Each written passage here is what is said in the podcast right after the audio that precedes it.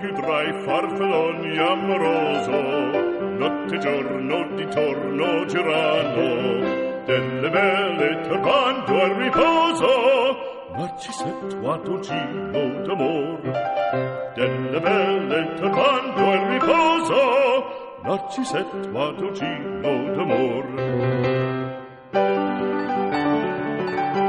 Ciao a tutti, belli e brutti, sono Valeria Surcis e voglio insegnarvi italiano, pero en un modo divertente. Hola a todo el mundo, hola a los guapos, hola a los feos, eso es lo que he dicho antes. Soy Valeria Surcis y quiero que aprendáis italiano conmigo de una manera divertida. Salve a tutti, eccoci di nuovo qua per imparare l'italiano in un modo divertente. Sicuramente avrete già con voi il vostro vocabolario o dizionario e il vostro quadernino dove già sicuramente avrete scritto un sacco di parole con la V, con la B e con la C.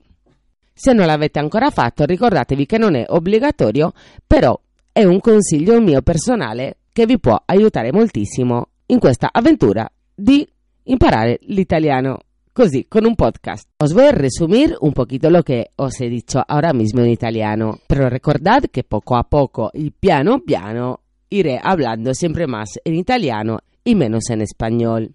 Bueno, básicamente lo que os dije es que aquí estamos otra vez para aprender italiano de una manera divertida y que seguramente tendréis entre vuestras cosas ya preparadas vuestro diccionario y vuestro cuadernito donde apuntar las palabras con la V, con la B y con la C y que seguramente habréis apuntado un montón y que esto no es obligatorio pero muy recomendado y os puede venir muy bien en esta aventura que es aprender el italiano con un podcast. Y ahora seguimos con las pronunciaciones malditas.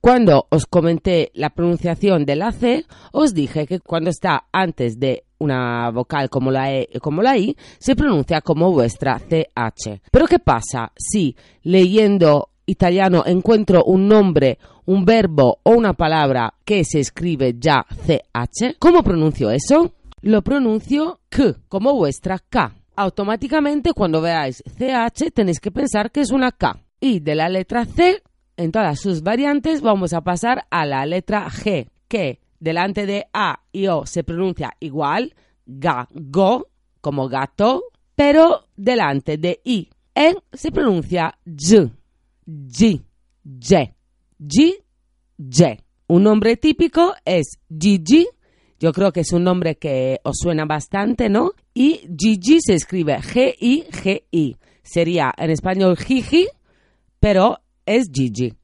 Me viene un chiste muy malo con jiji jaja, pero bueno, es Gigi. Entonces encontramos la G delante de la I y de la E, G. Sé que es un poco difícil este tipo de pronunciación, pero hay que acostumbrarse y hacer un pequeño esfuerzo. Como os dije la otra vez, para mí fue infernal la pronunciación de la letra G, J. De hecho, hasta me vino una irritación a la garganta entonces, con un poco de esfuerzo, todo se puede pronunciar. Lo mismo que le pasa a la C, cuando después viene una H, le pasa a la G. GH se pronuncia G. G. Esto a mí mm, me ha creado muchos problemas en la pronunciación, eh, sobre todo en la publicidad. Escucharla, no decirla, claro. Sobre todo en la publicidad de la pizza, que ya de por sí la, la Z, pizza, es difícil de decir pero cuando te dicen una pizza con fungi, digo yo, pero no hay dobladores o personas italianas que pueden hacer una pequeña aparición en un anuncio y pronunciarlo bien, por Dios bendito, digo yo. La pizza con fungi es la pizza con champiñones, con setas, sería fungi e setas, y está escrito F-U-N-G-H-I,